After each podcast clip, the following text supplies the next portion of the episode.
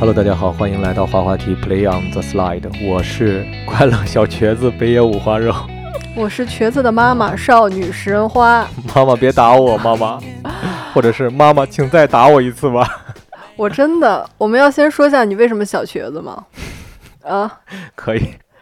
这个人昨天去参加一场篮球比赛，你们知道，就非常业余的一个比赛啊。哎，请不要用业余或者是专业来形容我们的比赛的激烈程度。哎，热情的准备了一周吧，我觉得。现在潘大哥是代理队长，是吧？呃，兼教练。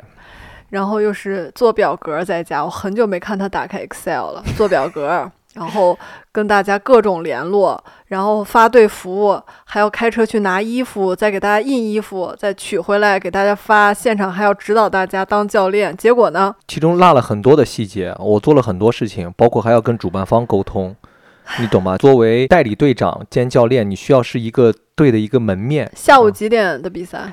呃，两点的比赛吧。两点的比赛，早上十点半让我开始点午饭，十二点半准时出发。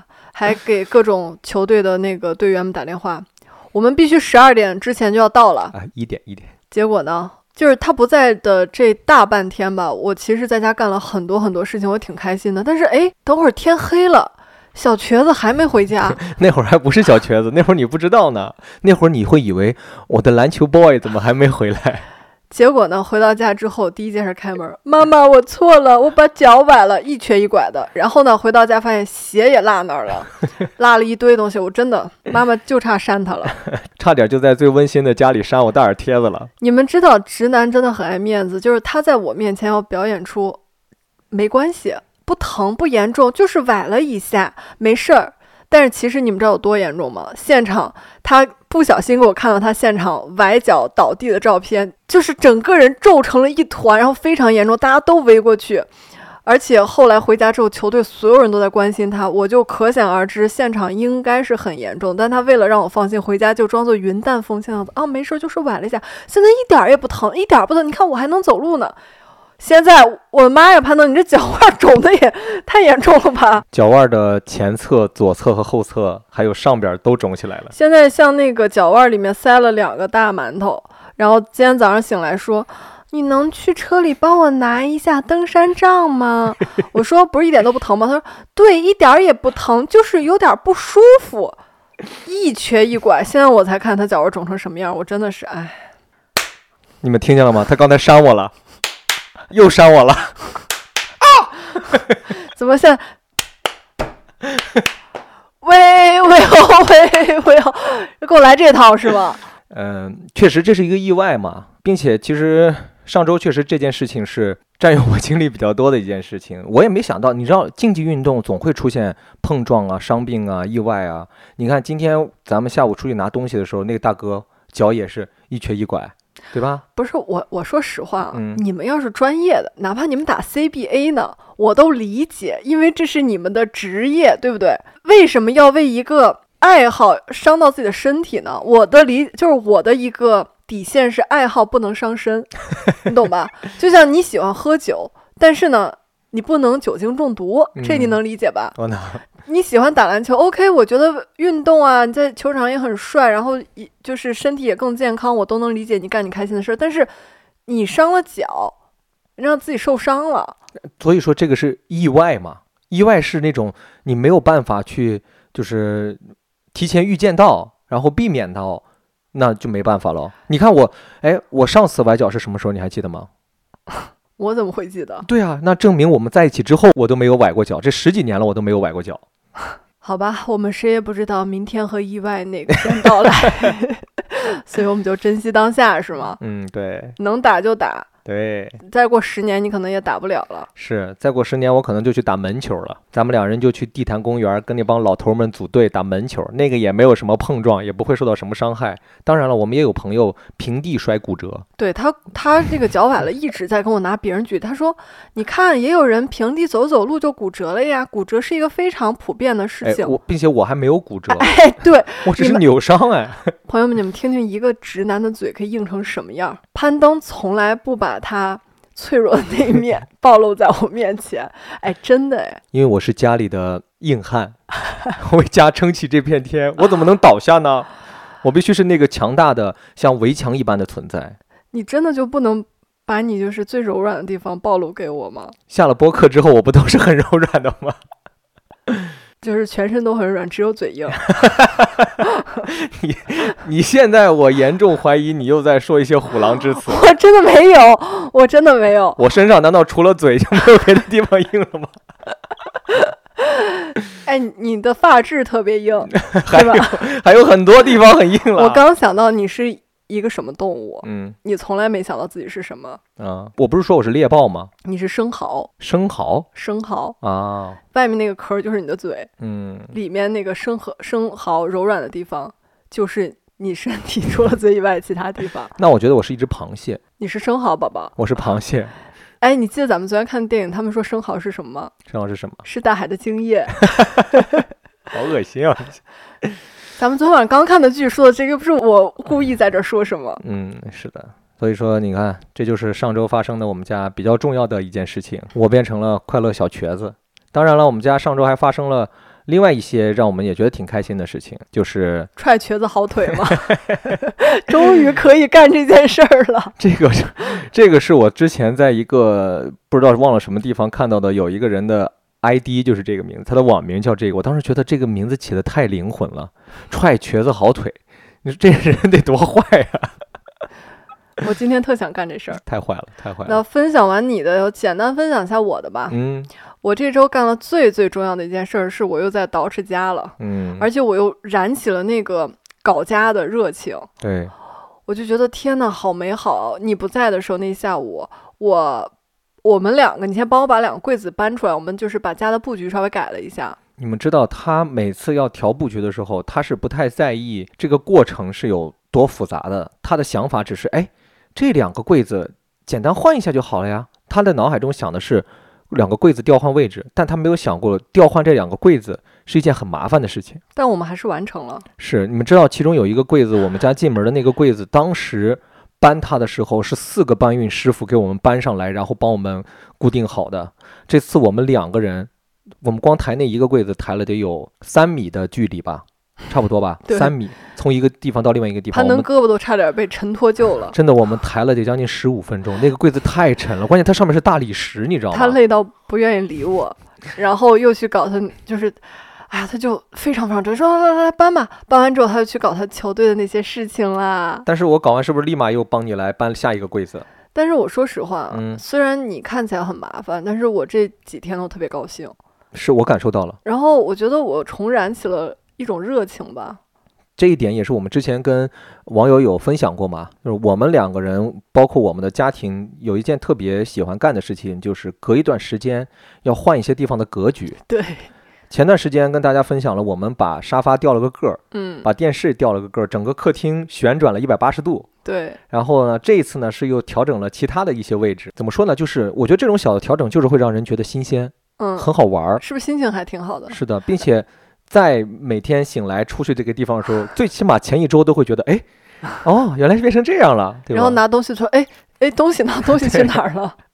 这一点也是小石特别喜欢干的事儿，他就喜欢装饰家里边啊，调整家里边啊，就是定期让家里边变一变。哪怕大的样子变不了，但是一些小的格局的一些改变，这是他挺喜欢，并且我也觉得这是你特别擅长干的一件事情。真的，因为我的这些小巧思，嗯，你好像想不到。我跟潘大哥说，啊，潘大，我跟你说个事儿，我现在要把这个搬到那儿去，那儿搬到这儿，然后再添一个柜子什么之类的，他都不知道，竟然还可以这样操作，而且弄完之后，这个家好像更有生活的气息了。对，还满意吗？非常满意。那就行。所以上周发生的两件事情都是怎么说呢？简而言之，好像是我们两人都很喜欢的事情，嗯，各自很喜欢的事情，而发生了一些改变。比如说，我喜欢的事情让我的脚腕儿发生了改变，而你喜欢的事情，事情让这个家的氛围发生一些改变。对。所以这一期我们想跟大家聊的就是关于你喜欢干的事情、你的兴趣，还有你的热爱。没错，一直走，到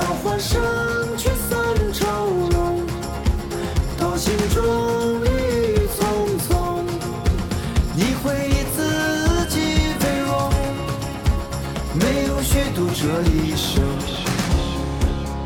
为什么想聊这个呢？还有很大一部分原因是，之前有跟网友在沟通的时候，很多人不知道该怎么样排解一些情绪，包括孤独，包括抑郁，包括不愿意跟别人沟通，包括不知道时间该怎么去享受自己的时间，包括不知道我一个人独处的时候该干什么，包括不知道该交朋友，不知道该怎么排解工作上的一些压力。那个时候，我们回复网友的一些评论，我们总说，你最起码要找一件你喜欢干的事情。然后让这个东西变成你的兴趣，变成你的爱好。当你热爱它的时候，无论你生活发生什么样的情况，工作上碰见的压力，学习上碰见的压力，你总可以用这一件事情来排解掉一些坏情绪潘大哥刚刚说的那一番话，在我这儿总结起来就是两个字儿：啊。虚无。我是一个时常能感受到虚无的人，嗯然后尤其是跟你在一起以前吧，或者说前面五年，我经常被虚无打败。不光是跟我在一起以前，小石跟我在一起差不多到两三年以前，嗯他还会经常跟我说，他会有那种虚无感，嗯包括当下觉得好无聊啊，活着好没意思呀。嗯生命或者是生活的意义到底是什么？他经常性的会被这样的一些虚无感这种情绪给占据。然后那个时候，往往我劝小石的就是，那你就得去找事儿做。但是那个时候，小诗就会反问我一句：“那我去干什么呢嗯。然后我之前特别特别大的一种挫败感就是，很多人都能找到自己喜欢干的事情，或者说自己生下来好像就应该干的那个事情。像你从小就喜欢打篮？”球，我生下来就喜欢打篮球。对啊，我生下来的时候，我问护士，怎么着抱抱着球出来的？不是我生下来第一句话跟护士说的，请给我一个篮球。你们在妈妈肚子里边见过凌晨四点的篮球场吗？我见过。你身上这个东西特别吸，特别吸引我，嗯或者说让我特别的羡慕。我觉得你真的太幸运了，你能一出来就一出来，一出来就能找到自己的热爱所在。嗯，但是我穷尽了三十年，将近三十年吧，嗯我没有。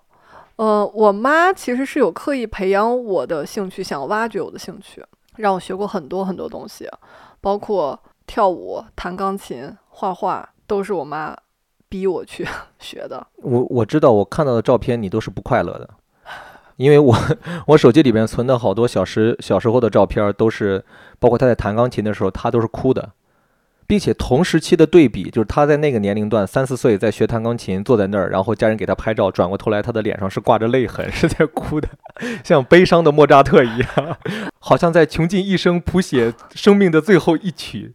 但是同时期他的另外的一张照片是他哈哈大笑，摸着一个一个雕塑的胸部，好像相比起来弹钢琴、触摸琴键，他更喜欢摸雕像的胸部。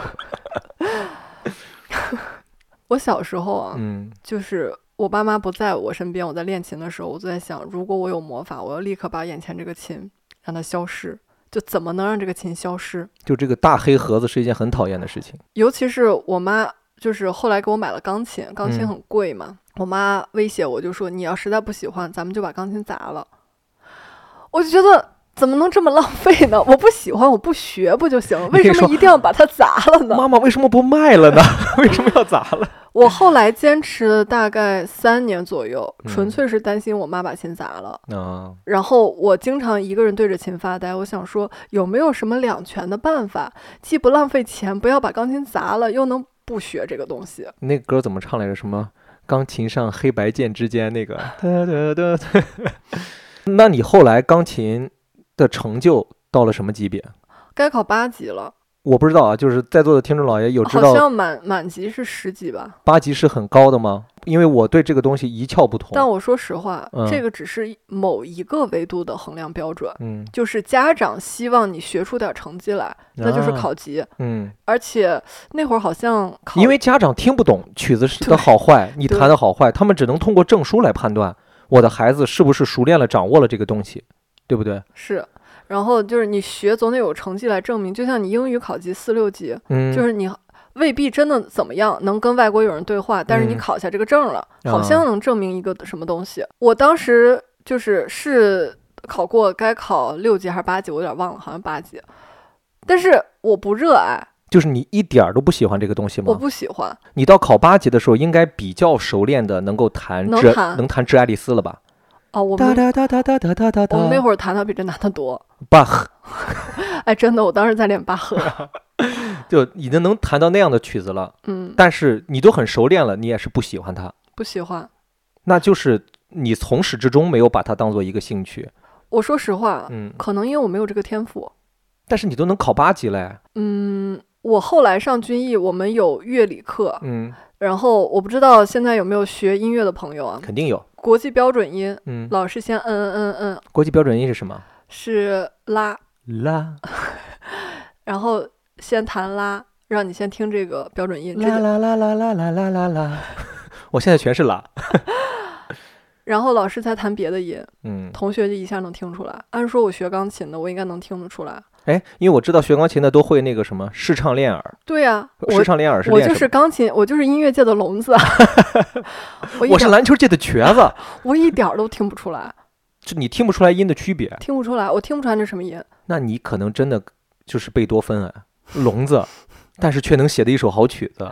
我不能，你不要再给我戴高帽。我印象特别深，我妈每次就是因为我不认真练琴，然后很生气，因为钢琴课很贵，她请的是嗯那种一一对一的老师。我姥姥在旁边说风凉话，说：“哎呀，他可能就不是这块料。啊，资本家的生活哎，真的是，然后我都能幻想到像大观园里边的生活就是这样的。”然后我妈一生气就说：“ 你姥姥可能说的真没错，你就是不是那块料。”我说：“妈妈，对呀，你不要只说气话。嗯”但是后来我上了军艺，然后你知道舞蹈和音乐是分不开的嘛？嗯，我们上所有的课，不管是跳民族舞还是跳芭蕾，都是有钢琴老师的，啊不是放磁带或 CD，哦，是吧？我一直以为是你们上课都是放磁带的，不是而是旁边有真人在给你们演奏。真人呃音乐老师在旁旁边弹钢琴。哦，就跟我们看的莫扎特传一样，他们现场的演出的时候是交响乐团和钢琴师在那儿你可以这演奏的。么理解。哇哦，嗯，那我插一嘴，我们当时的系主任就是在现场，就是当时在演出舞台上，他就嗯是太投入了，掉进了那个演奏池，就是下面人在演奏的地方，然后摔下去了，然后摔到就是据说一辈子不能生孩子，哦，我还以为一辈子他不能跳舞呢。不能生孩子，但是可以抽烟。OK，所以每个舞蹈教室都配一个钢琴嘛，嗯，大家下课钢琴又不会走，老师会走，然后下课哎，钢琴下边是有轮儿的呀。对，但钢琴不走，啊，所以下课以后，那个钢琴不是老师带来的，不是他就是一直在你们屋里。教室里配着的，哦，每个教室都有哦，，所以说下课也不会有人把它推走没有。啊。然后我换完衣服，可能等朋友吃饭什么的，就是在那儿随便摁一按你。有朋友吗？你不都是同学吗？等同学一起吃饭的时候，我可能会弹一下，然后就有不会弹钢琴的同学就特别特别羡慕，或凑过来说我你好厉害什么的。那你当时为什么要去弹它呢？是不是还是一种长期训练的一种本能反应？看到这个东西就想说，我很久没练过，想摸一摸它，就想知道哦我还会不会。嗯嗯，但还不是那种喜欢的感觉，觉得，三天不摸琴手痒了。不是，不是，不是啊练琴，只是想感受。然后那是第一次，钢琴给我带来一种虚荣的感觉，就别人羡慕我，或者说啊佩服我，说你好厉害啊，会弹钢琴。然后我后来跟我妈打电话说，妈妈好像你说的没错，就是人在什么年纪学什么都是有用的。那一刻嘛，至少我学钢琴以前都是在家练，那那一次是让别人羡慕我，所以你觉得不是白学的原因是让别人羡慕的一种虚荣心嘛，哦。就是有人欣赏你，有人觉得你妈妈可能是不是以为突然被什么伯乐看见了？然后我妈就觉得孩子懂事儿了，其实她嗯不知道就是是种虚荣心。所以说你学那么长时间的钢琴，嗯至少有三到五年吧，嗯，三年有吧？十年，你学了十年钢琴？呃没有没有没有，学了六年吧，哦，哦六。年就这六年钢琴的结果，到最后，首先它没有给你带来热爱，对吗？没有。第二，它没有给你在生活上带来什么特别大的影响，或者是说你你刚才说的是一种虚荣嘛？嗯，他没有在别的方面，你比如说你因为弹的钢琴很好，被别的老师看到，或者是嗯被别的同学看到，邀请你去做了某一件事情，他顺理成章的哎影响了你的一些生活轨迹，哦，我更希望是被什么男同学看到然后爱上我。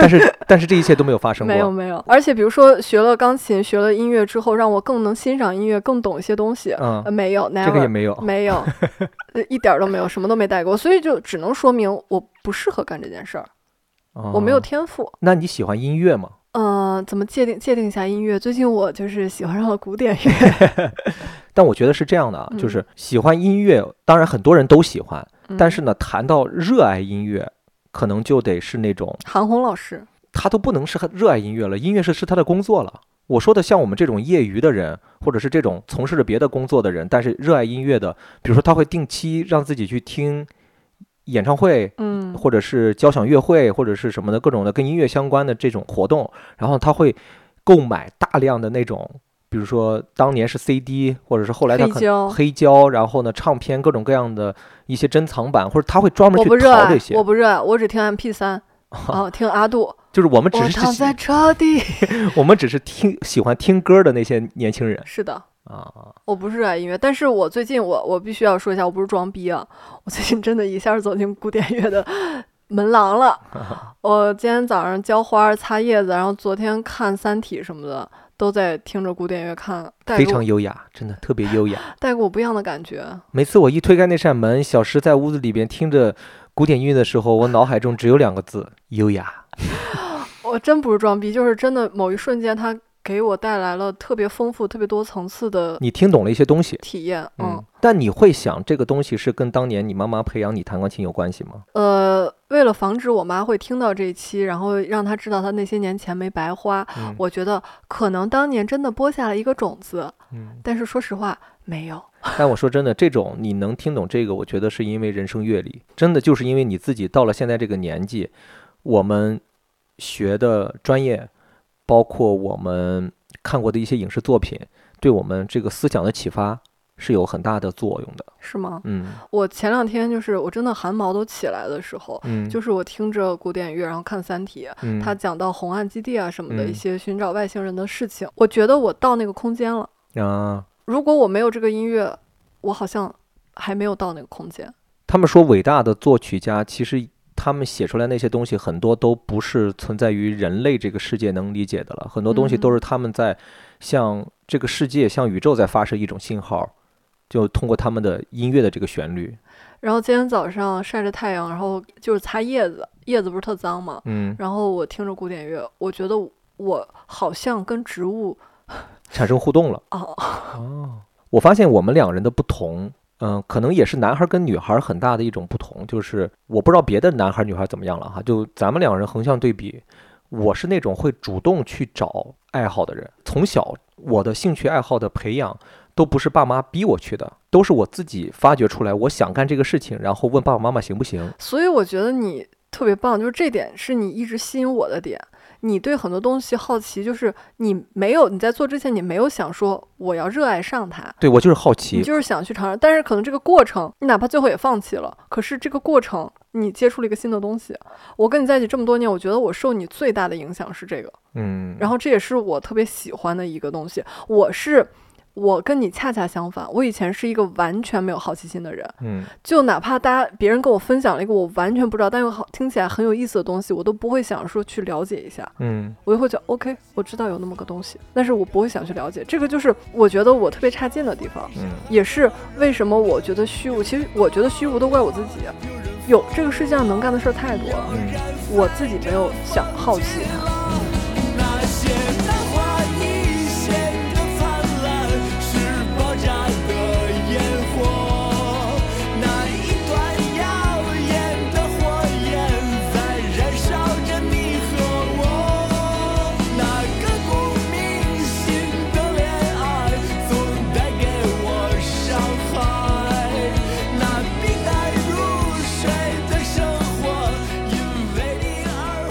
知道，其实我小时候啊，想过要去热爱音乐的。对，那你怎么怎么就没没爱成呢？嗯，我到现在为止最后悔的一件事情是我不能熟练掌握一个乐器，这个我跟你说过对吧？但是我也自我反，会出会吹竖笛吗？嘟嘟滴打滴，我竖笛吹的都不好。我竖笛都会吹泰坦尼克号。我跟你说真的，我的竖笛儿上边必须要在孔上边刻上哪个孔是什么音，吹的时候眼睛往下看，这样翻着这个竖笛儿斜着，就是 相当于笛子是往上吹的，看着那个地方我才知道哪个孔吹是什么音。就是我对我哆来咪发嗦拉西一二三四五六七放在桌子上，你把它打乱顺序让我念出来，我都得反应半天，就是我对音乐没有天赋的，嗯。这也是我现在我很了解为什么一个乐器没能变成我的爱好或者是怎么样的一个很大的原因。我对音乐没有天赋，但我有音乐鉴赏能力，我的耳朵挺好使的，虽然听力不好。听不见人话，但能听见音乐。对，好像只有音乐能进到我的大脑里，但是旁边人的一些声音，可能有的时候时不时就会被过滤掉。哎，你一说到这个，我突然想起我们有个朋友，嗯他完全不会任何乐理知识，嗯，也不识谱，对，但是他能弹得非常非常好的琴，弹得非常好，而且是他听完他能直接弹下来，这就是老天爷赏饭吃啊！他都不是能弹得非常好的琴，人家都上过月下，对，后来他上了月下，对，人家是月下某支乐队的贝斯手，所以我就觉得他很厉害。这个东西是他热爱的，他是真心喜欢弹琴，喜欢音乐这个东西。是的，我们前面说的那种会愿意为了这个热爱的事情去做很多事儿的人，嗯，包括去看琴、学琴、买琴，包括他去呃琴行打工，就是为了多摸一摸琴，多怎么样的，然后去挣钱，再去支持他在音乐这个事情上面去做很多事儿。我印象特别深，就是当时很多很多年前，我们一起做节目，嗯然后他也顺便打打杂嘛，嗯，他就一直带着他的吉他，一把破木吉他。对，就不是什么好吉他，都没有我的那破吉他贵，嗯但是他就是只要停下来没有工作，他就要弹。他就嗯全程投入，然后就说到我们，我们当时聊天说我们在看《绝命毒师》，他没有看嗯过，我们就跟他嗯哼了一下歌，他嗯就弹出来了，嗯，老天赏他饭吃。对，我还记得有一个特别诗意的下午，我们收工比较早，我小时他还有另外两个朋友，我们走在密云的小路上，然后往我们住的那个民宿去走，走着走着他就弹起来了，然后我们就说来弹点歌听啊，然后怎么样？他说弹个什么？我说弹个崔健吧，然后他就真的就随手就就弹出那个一二三四五六七啊噔噔噔，你还记得吗？记得，就那个画面，我觉得我很羡慕，我特别羡慕。就回想起来，到现在，好像我们很多时候不知道该干什么的时候，我们停下来干的事情是在刷手机。对啊，但是我在回想起他来，当他没有什么事情干的时候，他想的事情是拿起来吉他弹吉他，对，就感觉他的是他的人生一下比我们都不能说高级了吧，就感觉丰满了很多。是，我就很羡慕他。我当然我很羡慕他，最重要一个原因就是因为他会弹吉他。因为我小时候也买过吉他，有一段时间，当时应该是小学四五年级吧。要不我说我是一个会自我发掘爱好的人。嗯，那会儿就在那之前，我不是刚买过《单身情歌》的磁带嘛，然后呢，就那段时间对音乐很痴迷哦。哎，四五年级你就听得懂《单身情歌》了，啊，不是在玩泥鳅？不是，我的我说了，我的音乐鉴赏能力 来得很快的。你好像有点早熟啊，我真的蛮早熟的，在某一些方面，在哪哪哪些方面？呃，比如说在音乐、对人生哲理的思考这些上面。那段时间我对音乐很着迷，我就开始，就每次看电视的时候，出现有人弹琴、弹吉他，或者有一些节目，我会专门停下来去多看一会儿。然后后来我就发现，弹吉他这个行为好像真的很帅，嗯，然后弹出来的音乐又很好听。然后那个时候不是大家好像弹吉他的入门都是弹那个《情非得已》，是不是？难以。忘记初次见你，就是那个。怎么么哎，你们快听！听啊！这天籁天籁般的声音哪儿传出来的呀？这情不自禁都唱起来了，哪儿来的？然后他那个 MV 里边，就是庾澄庆好像就在弹木吉他。嗯那会儿我还没开始打篮球，然后我就跟我爸说：“我说我想学吉他，哦，那会儿是学武术之前还是学武术之后？学武术之后。”武术已经学完了，对，然后我跟我爸说我想学吉他，这次叫爷爷了吗？没有，我爸其实挺支持我的。当嗯时学武术也不是说他不让我去，他就是担心我三分钟热度的事儿。他就想听你叫声爷爷嘛，是不是？肯定有很多网友知道，但是我认为这个事情还要是还要给不知道的网友一定要说一下，就是潘大哥当年想要去少林寺学武术，他爸爸就不是少林寺，我们当地有一家武校。他之前跟我说是少林寺哦，就他在夸张，所以我一直以为他是上了少林学的这个武术。他跟爸爸说：“爸爸，爸爸，我求求你了，你让我学武术吧。你如果让我学武术，我叫你爷爷都可以。当时想学武术的很大一部分原因是我们我院儿里边的一个发小，他去学了，”嗯，然后他说很好。当时夏天嘛，晚上大家习惯干的事情都是在院里边乘凉，拿着大蒲扇啊什么的在那坐着看。然后他学了几天武术之后，竟然有大人让他表演，哎，他打那个拳打的还有模有样的。你也知道我是个武侠爱好者，我也就特别的羡慕他。然后我们两人关系很好嘛，他就告诉我说你也可以来学啊，我们一起学什么的。然后我当时就让我爸学，想 让我让你爸去学，爸爸也给我表演看让我。爸给我去报名学这个事儿。但在之前呢，你也知道我是一个特别，我刚才不说了吗？我是个主动发掘爱好的人，但是这嗯个事情呢，对我爸妈而言也是个负担。哦，我喜因为我好奇的事儿太多了，但是每一件事儿都是花钱啊，你不嗯花钱你也不可能去学会这个。我在家我不能对着电视学武术嘛。然后我爸就说。刚给你学了这个，你又学那个，怎么怎么着的？你你这个东西学了，你能学多久？你就是三分钟热度。你你说爸爸，我练成了寒冰掌。说你可能练个一周，你就不想练了，你就苦你就会受不了吃苦，想要回来，然后就发生了后面的那一幕，哦，就是我求我爸爸，然后你爸听完 叫爷爷就让你去了吗？当然了，我爸就笑了嘛，然后我当然我也没有叫爷爷了，我爷爷当时还在世，呃，后来我就去了，但是确实也不出我爸所料，当然我当时是有强忍着的，就赌那口气。赌我爸说我什么学一周我就会自动跑回来什么的。你学了几天？八天。哦，我学了将近二十多天吧。后来是因为我那个教室实在太热了，因为他们有文化课，但是呢，你想想一个屋里边，当时武术特别火，三个班，每个班七十多个人挤在一个小屋里边上文化课，还要上那个文化课，坐的都是那种大木板凳，我们当时就是木板凳嘛，我屁股底下就长痱子了，然后哦，那个手术是那会儿做的是吗？然后就长痱子，长痱子以后就手会挠嘛，因为痒，就挠破了，挠破了我自己又不知道，我就还是会训练什么的，汗水也会顺着我屁股上的痱子流下去，然后流到哪儿？菊花吗？一起汇聚到菊花深处。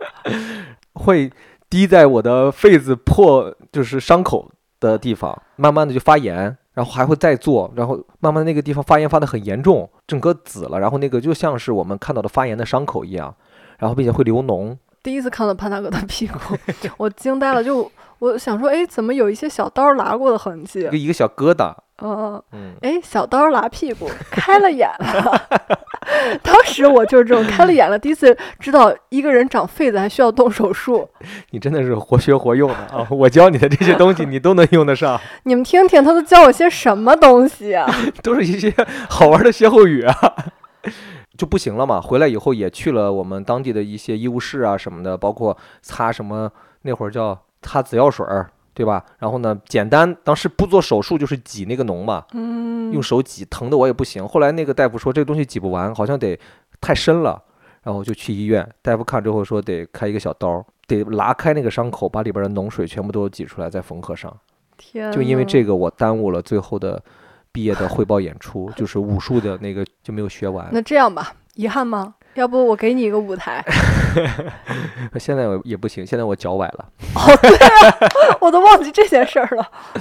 你刚才就打了个岔，就说学武术这个事儿。但说回来就是，然后学吉他这个事儿是什么呢？我爸也是会很担心我会不会乱花钱什么的。我说爸，我都自己去逛商场都看了，那个吉他没多少钱，几百块，说就能学，我也不要报班儿什么的，你给我买本那个书，学吉他的那个书，我就照着那个书学。爸，我看了，人家都说了，就是弹那个指法，什么一三二三什么什么的，先把这个练会了。我说，当我练会了，我给你表演，你觉得我的水平可以去报班去学了，那你再让我去学。你好卑微啊！你对我但凡有这么一点卑微，我都会满足你很多事情。那是我爸，那是当时他掌握着我的生杀大权和财务大权。我没掌握是吗？当然你也掌握了，所以我在你面前也很卑微啊，我就是生蚝啊。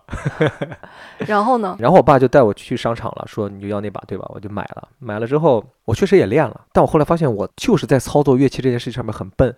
然后那本书我看不懂，数学的那就什么什么，在我眼中那个乐谱跟数学一样，就是一二三四五六七，他们打乱了排列，就像数学一样，我就看不懂，然后我就要读好久，我就每次你比如说这个是三二七。我就需要哆瑞咪咪，三是咪，然后七是什么？好，现在我立刻问你，六是几拉啊？你真的不知道？四真的不知道四是什么？发一，刀，但是你看啊，一是刀我知道，嗯，四是发，是因为大家总说电话号码有四说不好，但是很多人就会说没事儿，四是发发发发，然后这两个是我记得印象最深的。嗯，但其他的，你猛地一说的时候，我需要思考一下；写出来的时候，我都需要去看一下。我真的对这个东西一点儿都不擅长，这是我觉得我的缺陷。嗯，上帝造你的时候没有给你捏这块东西。对，没有在脑子里边给我做那个食谱的那个东西，就包括当年艺考的时候，我们也有声乐课，也有视唱练耳。老师培养了我一下之后，就干脆就放弃了，说攀登你唱还行，但是你可能都不知道你自己在唱的那个旋律是什么。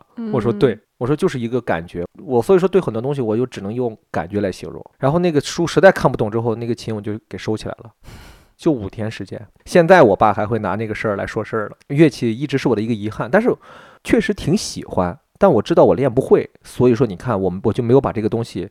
变成我的爱好，我也没有执着着说是让自己一定要什么让，就像你妈逼你练钢琴一样，没有人逼我。哦然后呢，我也不去自我逼自己去干这件事情，它就没有变成我的一个热爱的事情。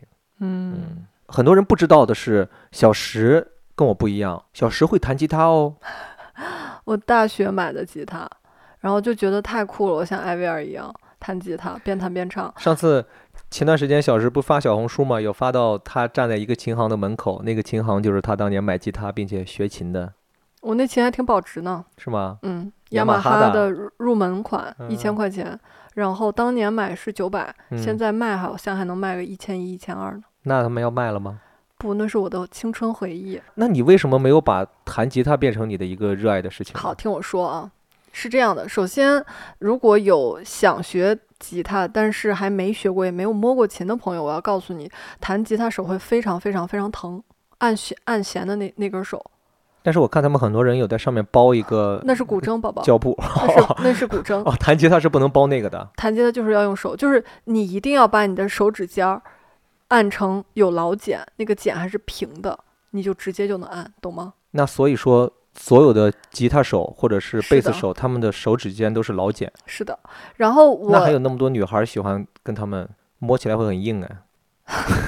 你在你在说什么？你在说什么？手你手也有茧子啊，打篮球的，我也会牵你的手啊。哦，OK，你在开黄腔是吗？没有啊，我在开什么？你这个人真的想得很脏哎。然后呢，我买了之后真的非常投入。我整个大学四年，我基本上假期回家每天都会练。你在寝室会练吗？在寝室，我怕打扰大家吧，但是偶尔也会练。寝室的人有跟你投来特别羡慕的目光吗？嗯，大家都只关注自己，没有人那么关注我了。对，因为当时他的同屋寝室的同学的热爱是劲舞团，要 QQ 炫舞。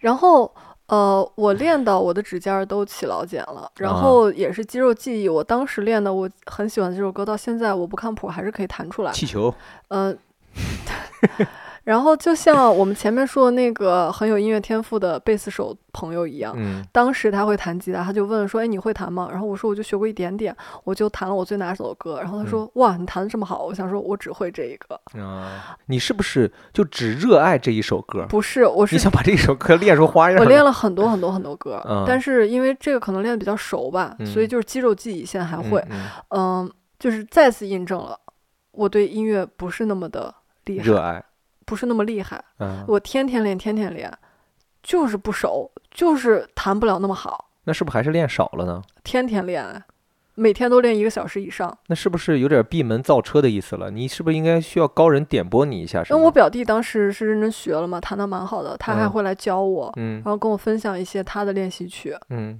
就是不太适合 get 不到有一些东西，哦，就不适哦合，就是发现了自己哎真干不了这事儿。就是命里边没吉他。如果要是 要是人家适合干这事儿的，用我那个功夫啊，人家早就都成能高手了，都能去 live house 了。啊我还以为去维也纳了呢。但是确实，我后来偶尔露一手，你还是会觉得很厉害的，是吧？嗯，捧臭脚嘛。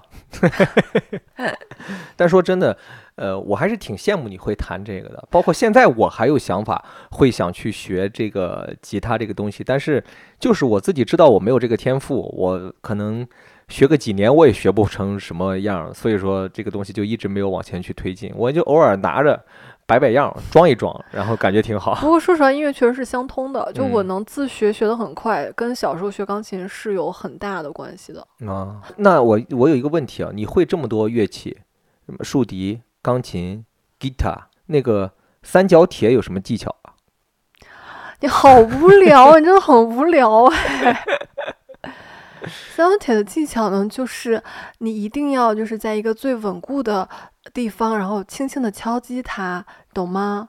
那你会沙锤吗？你有啊，你会啊，你就玩点节奏吧你。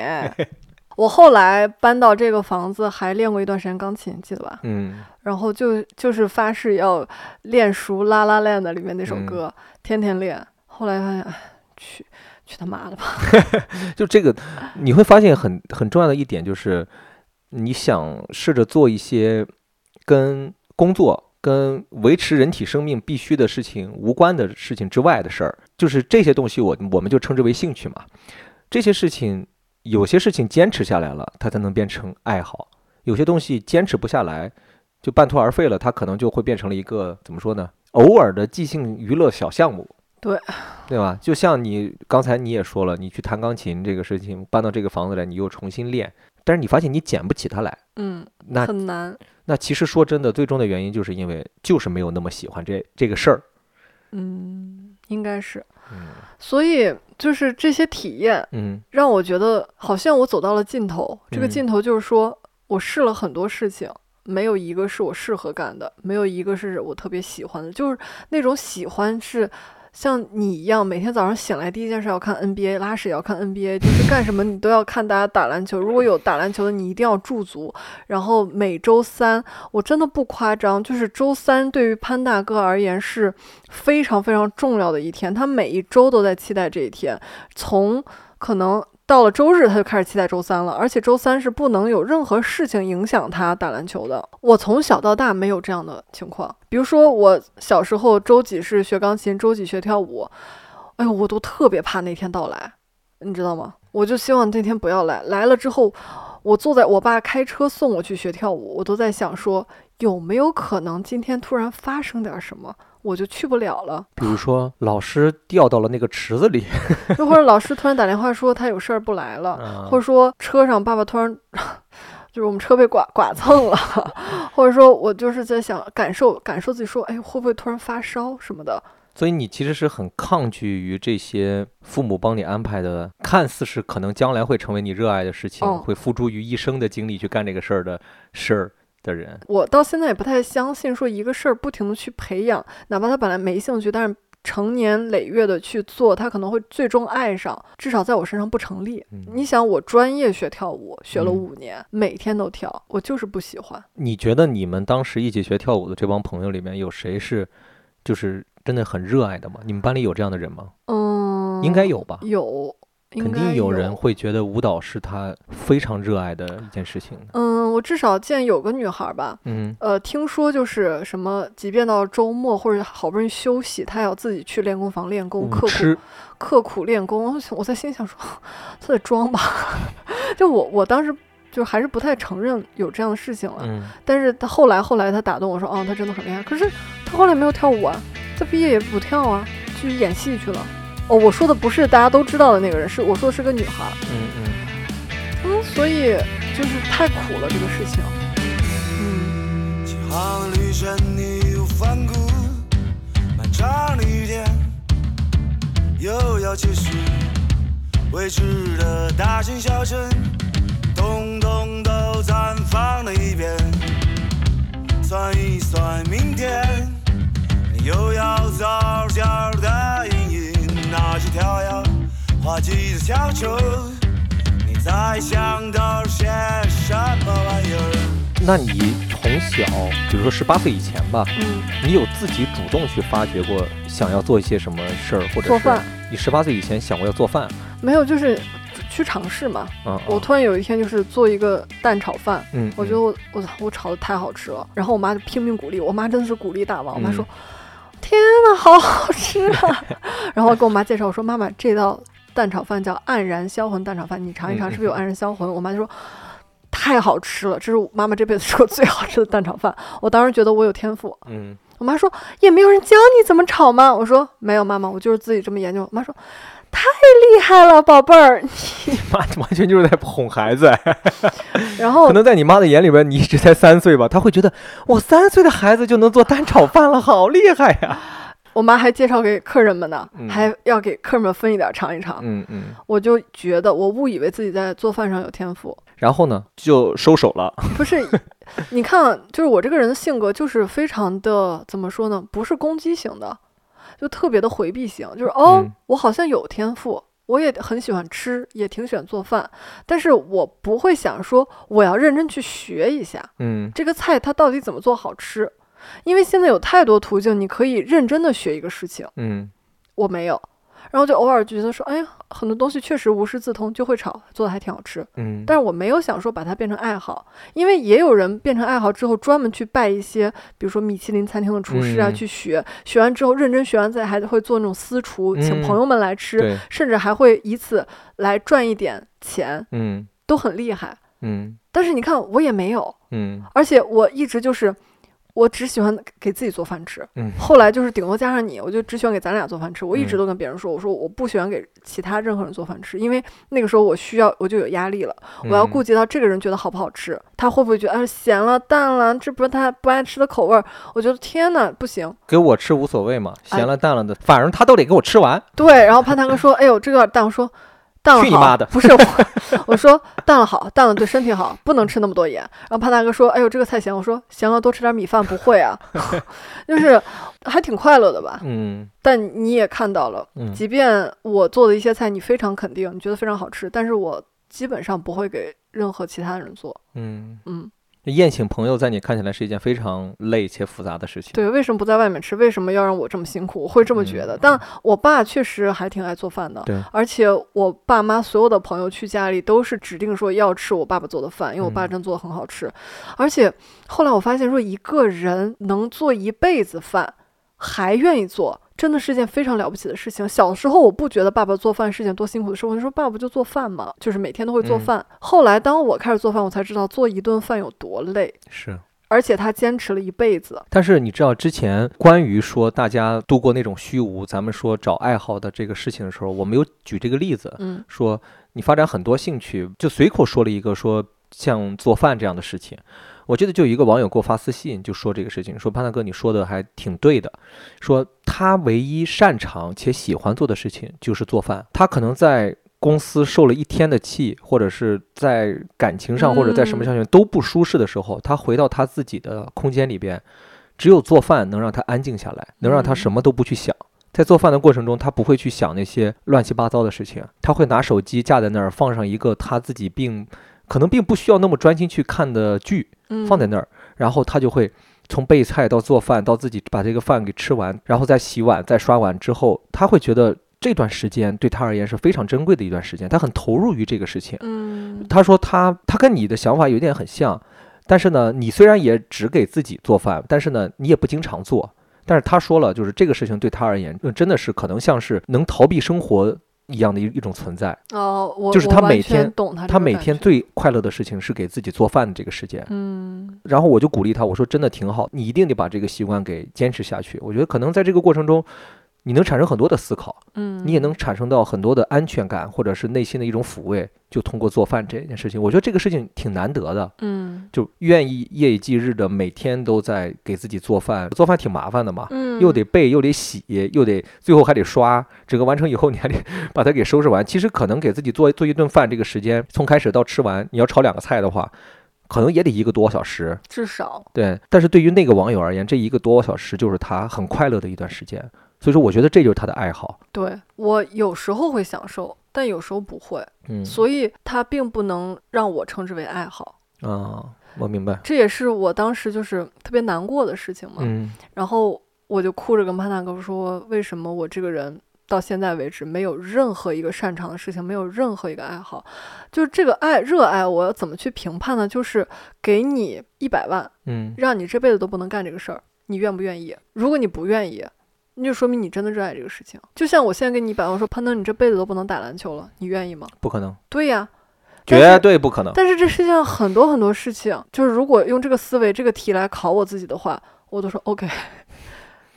这就是我嗯特别苦恼，因为我看你沉浸在爱好里的感觉是特别让我羡慕的，就是你在整个这段时间里，你屏蔽了所有外界的东西，你在专注于干这件事情，并且就是你不会感觉到累或者烦，嗯，而是即便他累，即便他烦我享，受它。对你都是享受其中的，乐在其中嗯的。那你有没有在运动方面寻找一点儿热爱呢？不过说实话，我二十九岁、三十岁这两年变化真的特别大。我以前不是跟你说我特别讨厌运动吗？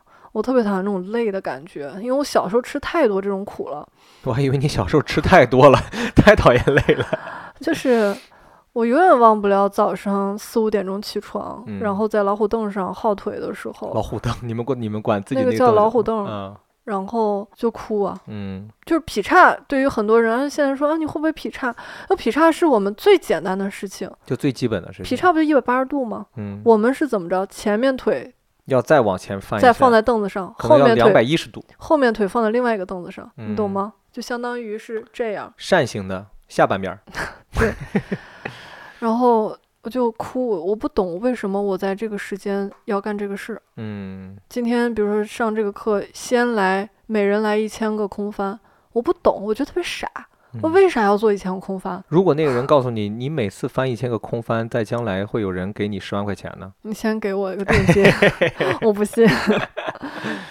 嗯嗯。就是度秒如年，为什么我刚才会问小石关于运动的这个事情？是因为我跟小石在一起之后，我发现他真的是不爱动。在前几年，每次我要让他跟我一起动的时候，他总会说小时候吃了太多苦了，小时候动太多了之不，后，我的原话是每个人都有运动的份额，一这一辈子，我在小时候把我所有的运动配额都已经用完了，我后半嗯生就是要享福的，嗯我的身体不能吃任何一点苦。但是我这两年的一个特别大的变化就是，包括我们做运动，肌肉肯定会酸疼嘛，我开始享受那个酸疼，就是它不是一种痛苦的存在，而是做这个事儿一定会发生这个，我会感受到哦。我的肌肉变得更有力量了，就这种酸疼，跟你们小时候学舞蹈的那种给你带来的心理上的感觉是不一样的，对吧？它更像是一种在见证着你自己每天的一种成长，而你小时候想的是每天干完这个事情的痛苦，代表的是我将要离开这个学校的时间又短了一点。没错。嗯所以，呃，包括这个月的前半个月，嗯每天早上会定表起来做运动，我期待这个东西。然后我发现做运动，我一天精神状态特别好。然后本来我长时间剪辑，右边的身体、肩膀和呃手腕儿特别疼。这也是为什么我今年视频产量没有那么高，我就觉得三十岁了，我不想让自己太难受身体。嗯，但是我发现我每天早上做运动之后，我的颈椎啊，呃那个什么，这叫什么肩啊，肩膀都不知道是什么了吧？Shoulder，都会好一些。嗯然后我就觉得，嗯，这是我想要干的事情。嗯，这也是我们会推荐给很多网友。当你觉得心里烦闷，当你觉得无事可做，当你产生类似的虚无和一些悲观的情绪的时候，可能你去尝试着运动，培养一个运动方面的爱好，它会排解你很多。而且就是运动完心情特别好。嗯这个其实我小时候练功我能知道，但我一嗯直以为是我期待下课，我不想再吃这份苦了，我以为是这种感觉，但嗯，慢慢才知道说运动完就是会有一种特别通畅的感觉。因为那个时候小时候练跳舞，那个时候你是没有生活的压力的。那个跳舞变成了你生活的全部，它变成了一件你当时的正事儿。嗯，然后你会想着去逃避它，就像工作一样。但现在生活上面的更多事情，挣钱、工作、努力这些事情变成了生活的主要的存在，他们形成了压力，而运动变成了一个能够排解他们的一个方法，所以才会享受它。就为什么我会跟你喜欢上徒步啊？我到现在为止，每次在走的过程中，也是说，我操，我为什么要来啊？真的好累啊！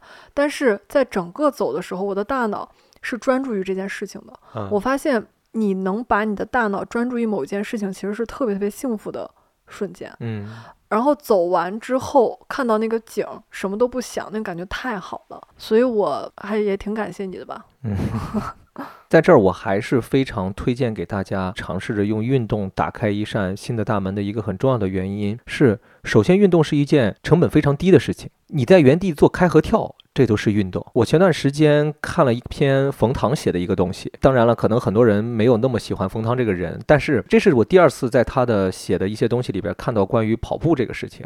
他也提到了村上春树，因为村上春树也很喜欢跑步，他说了几个关于跑步的点，我还是挺认同的。首先，你在跑步过程中，就像小石刚才说的，所有的运动过程中，你其实可以避免你去思考很多事儿，生活的那些不好的东西，你在这个过程中可能都不会去思考它了，因为你会更加专注于你的身体本身的一些反应。嗯这个过程其实是挺轻快、挺舒爽的一个过程。运动会让你的休息变得更好，因为你会累。嗯小石那段时间每天早起运动带来的非常好的一个效果就是他的睡眠变得很好。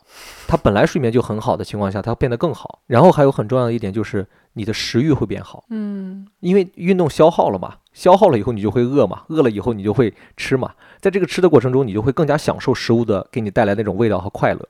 当然了，大家如果想瘦一点的话，就不要吃那么多，你可以吃的少而精。其实你在做运动的过程中，身体动起来的那个过程，是你在跟自己独处的一个过程。这个其实在很多运动里边都是一样的。你们很多人可能会觉得打篮球是一项团队运动或者怎么样，但是其实你也是在跟自己做对抗。嗯，很多时候，我脑子里边专注于的是我自己身体的一个状态和我自己投篮手感啊，我跟别人对抗的时候，我身体的一个反馈。所以我觉得运动是一个很好的让你能独处的一个时间。这个独处的时间里边，你能产生很多的思考，特别是在运动完之后。我现在还推荐小石，我说你运动完之后可以哎冥想一下，坐在那儿放松一会儿，深呼吸调整，然后你会感受到，感觉你的感官都在被打开。感觉你这会儿要进个广告，但其实没有广告。对，没有广告，只是唯一的广告就是推荐大家去运动。很多人不是说交不到朋友嘛？其实运动也是一个交朋友的一个好的方法。当然了，你这种自己在家里边的这种，我们另说。我们就说有很多需要你去户外的一些事情，你其实是能够通过这个过程产生一些偶遇。可能朋友谈不上能交上，但是你会偶遇很多事儿。但是我想说，有一个事儿吧，就是一个人在特别空虚、特别低沉的时候，他很难迈出这一步。那就需要催化他自己，就是万事开头你都得逼一把嘛。你越不逼自己，你不就越沉浸在这个里边了吗？就像如果不是你经常非要带着我，你就不停的逼我，不停的逼我，我没先没有体会到那些东西，我可能永远不会迈出这一步。嗯，但是我知道的，包括有网友给我们反馈的也是，就当他心情真的很烦的时候，他会选择回家的第一件事是换上运动服出去跑步。嗯我觉得这就是在自己逼自己。当然，很多人觉得很烦的时候，或者觉得好累了，我就根本就不想动了，我就坐在那儿了。那这个你没办法，你不逼自己，你就是还是会往那种情绪里边沉得更深嘛。是的，对吧？但是你逼自己一把，你出来了，可能就不一样了。哪怕是你嗯跑不起来，你快走呢，可能也会都比你自己坐在家里边沉浸在某种感觉里边来的好嘛。并且就像我刚才说的偶遇这一点，有很多人在健身房会交到朋友，有很多人在参加的那种小的跑团里边会交到朋友，对吧？包括今天我下午虽然是小瘸子，但是我还去了趟球馆拿了一点东西。在路上的时候，我跟小石说：“我说，哎，看到没？刚才这两个人是我昨天打球的时候认识的人。”嗯因为我当时我受伤了，然后那哥们儿坐在我旁边，他说：“哎，赶紧来给你喷点这个。”然后我们两人就认识了。不过说实话，潘大哥很多朋友都是在球场上认识的，对，并且成为好朋友的。你还记得我前年晚上出去夜跑，我还跟你说过，我还认识个老外吗？就住在我们对面的。那你们交流？是说英语还是中文啊？Yeah, of course English, but his Chinese is very good。我们就就寒暄嘛，就就就嗯傻聊，甚至我们还约说，呃，就他说他最近工作很忙，跑步的时间变少了。我说我也是，但其实我并不是。他还说下周可以有时间我们一起约着跑，因为你知道两个人跑的时候，其实可以相互有个照应的时候，可以调整步伐呀，可以关注到对方的一些状态，更好的进入到一个频率里边，相互去纠正。当时那天晚上跑得很晚了，那天晚上是十一点多，我还在跑。碰见他，跟他聊了会儿。后来很可惜的是没有加微信。我现在觉得凡事可以加个微信，以后成不成为朋友都再说。所以我还是非常推荐大家可以从运动开始，哪怕是在家里边做一些小幅度的运动，做做瑜伽，做做拉伸，做一些什么，我觉得这都是一种开始。你如果不开始，不踏出去那第一步的话，你永远找不到这件事情是否会给你带来快乐。能不能彻底地放开你的手？敢不敢这义无反顾坠落？坠入黑暗中，坠入泥土中，海阔天空。就让我来手写你的痛。你觉得你这几年的变化里边，你有找到喜欢或者是热爱的事情吗？说实话还没有，嗯，不能称之为热爱，嗯，就像你如果给我一百万让我此生不运动，我是 OK 的。但是我慢慢找到那我如果给你一百万，此生不准折腾你的房子呢？不行哎，我我喜欢干这件事儿，嗯我很快乐。嗯，就买一些，比如说调整位置，买一些家具，买一些东西来装饰房子，一点点把它变成我喜欢的样子，嗯，然后每天生活在这儿，我会坐在那儿观察、欣赏它、感受它。那你会不会觉得有一天它变成了你喜欢的样子之后，就 OK 了呢？那你还会再想让它再改变吗？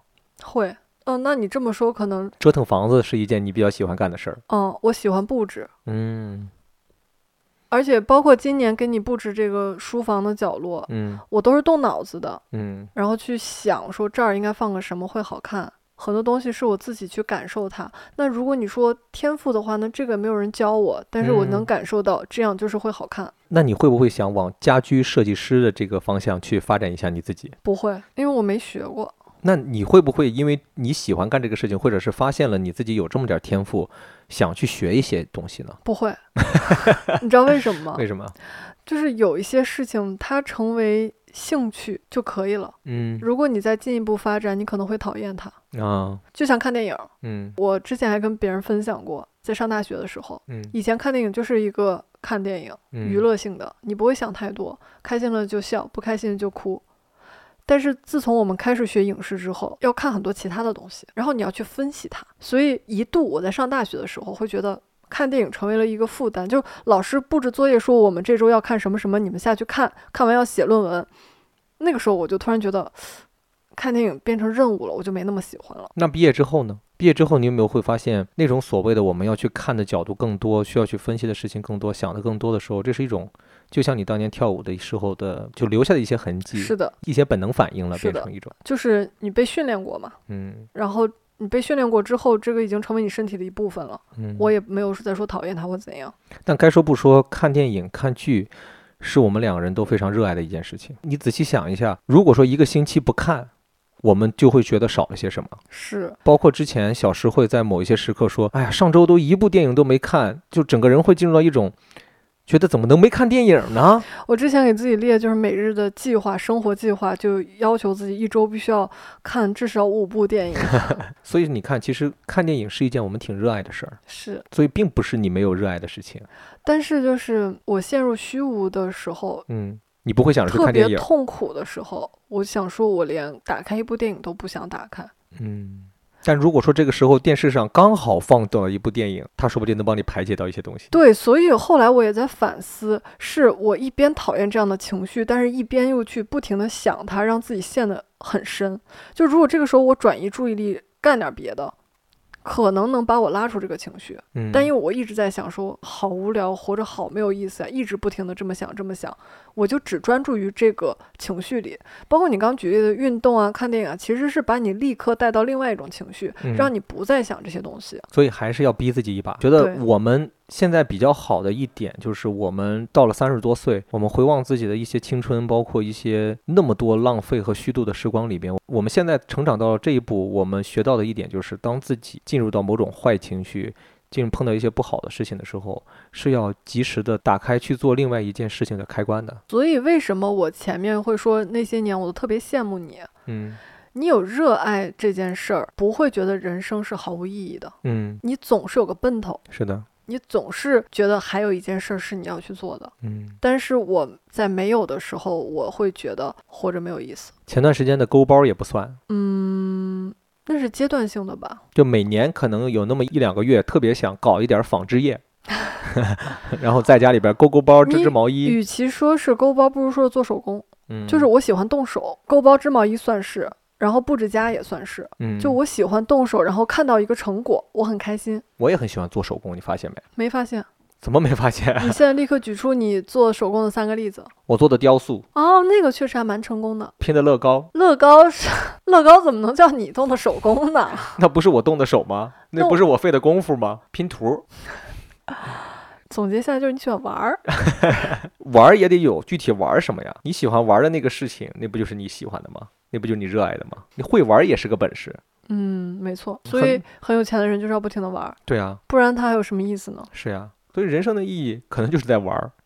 就是除了工作的那些时间，除了去挣钱的、去维持我们的人体基本功能的运作的时间，其他的时间可能才是人生最有意义的那部分。但是你那天说的一番话打动我，但不是这个方向的。嗯我那天说，哎呀，好不想工作呀，好想躺着呀。你突然说，有没有一种可能，工作也是你活着应该干的事情，就是它是必不可少的。因为现在这个社会，你不工作，你就没有办法去让自己活着嘛。我是想说，哦，我不能老想说我期待它结束之后躺着，因为如果躺着成为一个永恒的话，也会让我抓狂。但是工作它能填满我，至少我们两个人在这么多年的生活中，绝大多数的工作都是我们自己去主动选择的，对吧？选择了一个好像在我们看起来我们不讨厌，好像这份工作除了只是挣钱之外，好像也能给我们带来某一些成长的事情。所以说，我觉得其实工作是有意义的嘛，对，并且最重要的是，他还挣钱了，我们还活着，我们还用它填饱了肚子，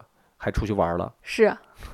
如果你这么说的话，突然想起来，嗯我有个干喜欢干的事儿，嗯花钱。啊，对嗯，我刚才也在想这个事儿。花钱是我很开心的事儿。那不就可以吗？你通过努力工作去挣了钱，然后你去花钱，花钱的这个过程你也很享受吗？对，就像前段时间，就我为什么说我刚才在想这个事情，因为你说到你喜欢倒腾家，喜欢去整理房子嘛。前段时间小石花钱又买了一些小家具，对吧？一些小柜子、椅子呀什么的。我发现他喜欢花钱买这种东西，并且他会精挑细选，对，他会去横向对比，看它跟我们家其他的家具是不是搭的，然后它放在哪个位置，它是不是可以移动，它是不是更有更多的用途。比如说今天在这儿放腻了，我可以放在别的地方。他会考虑这么多这个事情，然后他会考虑这把椅子，哎。是做三五年就做不了了，就坏掉了，这个质量不行。然后它只是好看，还是说我想要一把椅子能坐一辈子，能一直在这个房子里面一直陪伴着我生活？你就是在不断的动脑子，在花钱这个事情上面。对，那其实你就很开心啊。是这这个就这个事儿我十年前就发现了，我喜欢并且擅长的事就花钱。我跟潘大嗯哥说，潘大哥说，你可以去当一个买手。哎，我一想，当买手我好像就没那么开心了。哎，帮别人花钱没有那么开心。就是我之前还稍微了解了一下，嗯买手要做表，做很多 Excel，你知道吗？我一嗯看，我说这不是我喜欢，我喜欢的是按照我的审美，嗯，没有预算让我来花。我要是有个有钱朋友，不知道该怎么花钱就好了。我真的能帮他花钱，让他特快乐。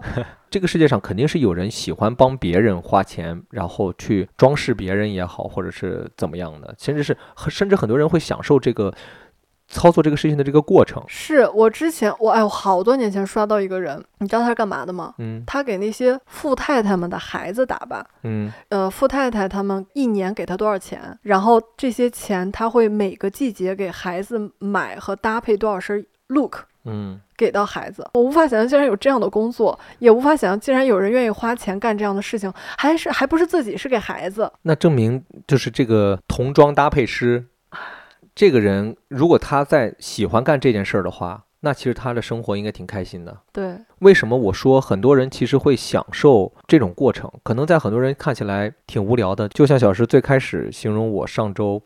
因为球队的有一些事情，我需要去，还甚至打开多年未打开的表格软件。我说真的，如果我当下没有其他更重要的事情去做，就像工作，就像要去挣钱，就像要我们两个人出去做某一件事情安排好了的事情去做的话，我在家里边做这种事情，其实是让我开心的。这可能跟当年我们为什么会在影视专业里边会学到制片管理，包括我们踏入到工作岗位，我在甚至是在某一段时间，我觉得做制片是一件蛮好玩、蛮有意义的事儿。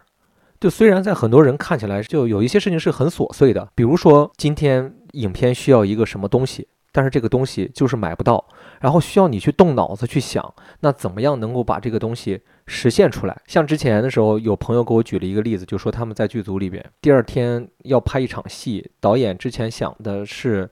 在地上铺一些类似于一些画儿、一些什么的，但后来觉得这个方案不好看，当天晚上被推翻了。要求的是第二天要在地上铺满玫瑰花瓣。可能在很多行业外的人听起来，哎，好像提了一个蛮无理的要求吧？怎么能够说是临时？你第二天白天要拍这么一场戏，前一天晚上跟制片组提要求说我要铺满一整个屋子的花瓣，但你很开心的是，你帮他实现这对个东西是？然后刚开始肯定觉得压力也蛮大的，然后就会去想办法，但是在这个过程中已经忘记了我烦这件事儿了，已经在下意识的开始去找当时呢，我记得我朋友他们就是找了一个花市，打了所有的电话，因为花市那个点儿已经下班了，打了所有的电话之后，终于找到一个人，他还没睡，那个老板还没睡，然后他们想办法说服那个老板。好在那个老板的家离着他的店距离还蛮近的，然后呢，晚上凌晨快一点了，老板出来，然后他们去到花店，把他们家所有的玫瑰全部都包下来了。一晚上，制片组的人在干的事情是摘花瓣，你喜欢浪漫，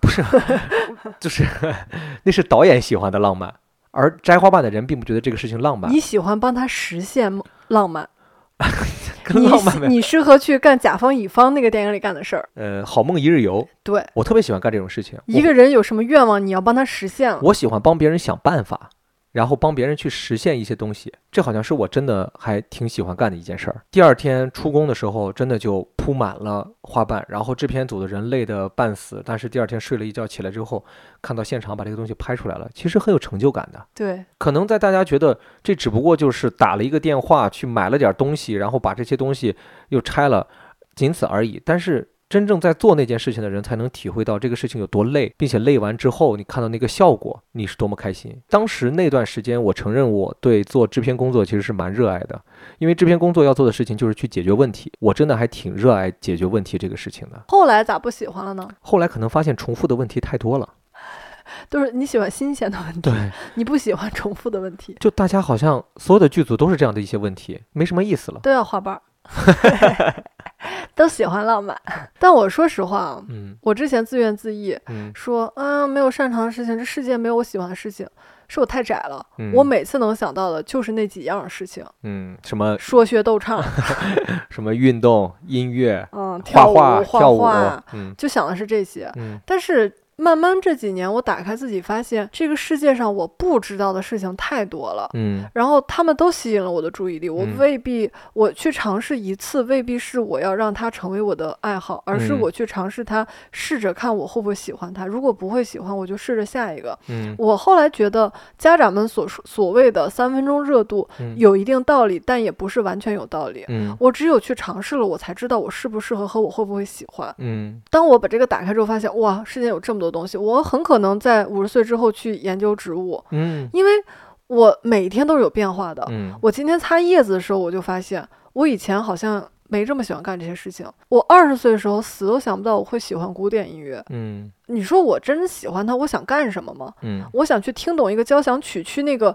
去现场听懂它，嗯去这个黑胶怎么怎么样？我不是，嗯我只是喜欢我听这首歌在某个当下给我带来的感悟。嗯或者说感受。当我发现这个世界有太多事情可做，我之前也不知道说宇宙这么有趣。嗯我去不断的尝试很多事情，打开自己之后，发现哇哦，世界很有趣。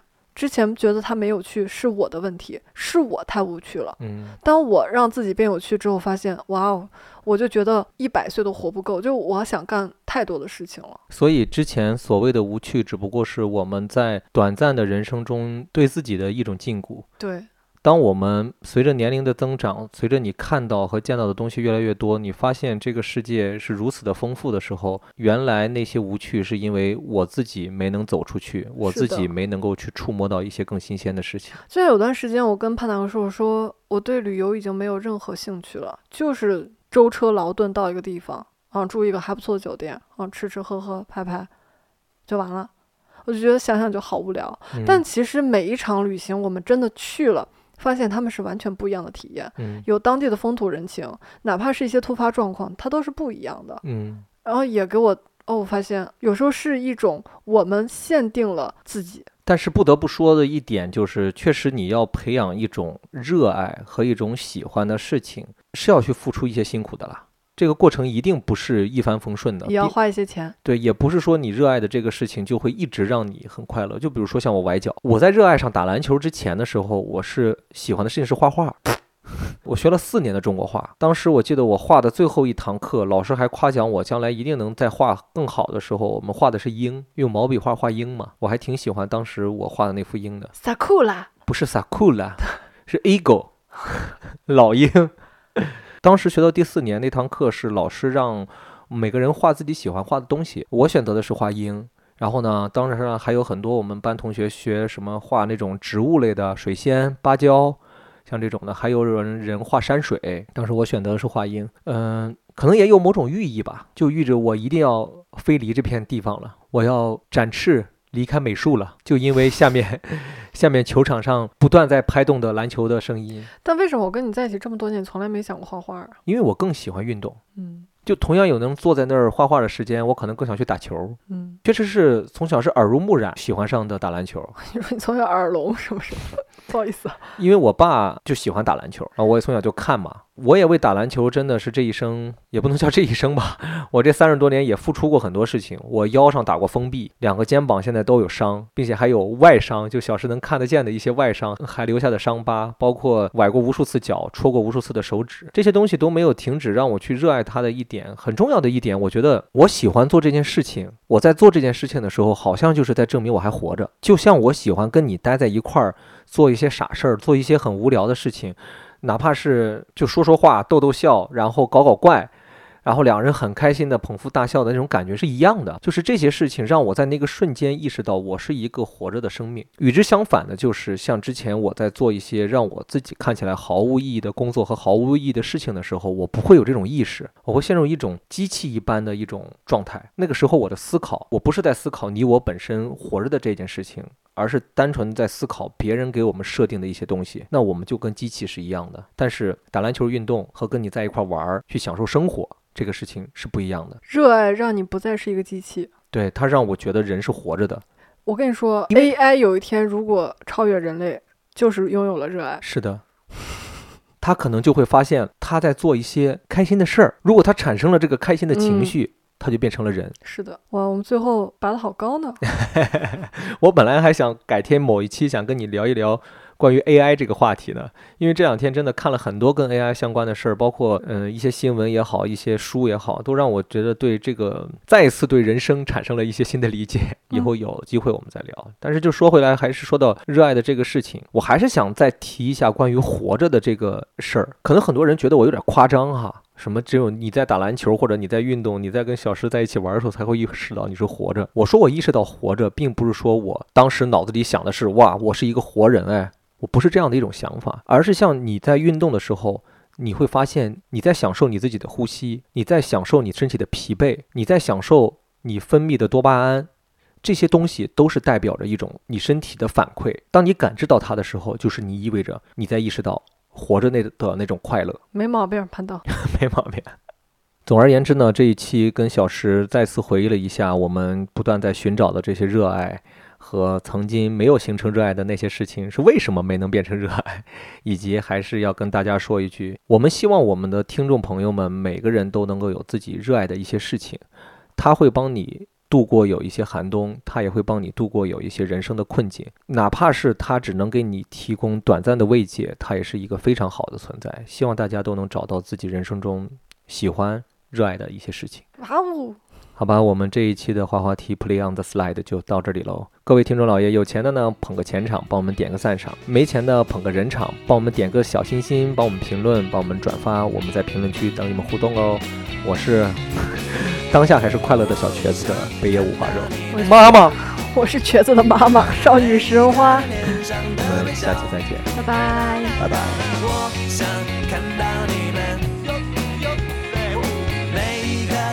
上的微笑。我想看到你们每一个人脸上的微笑。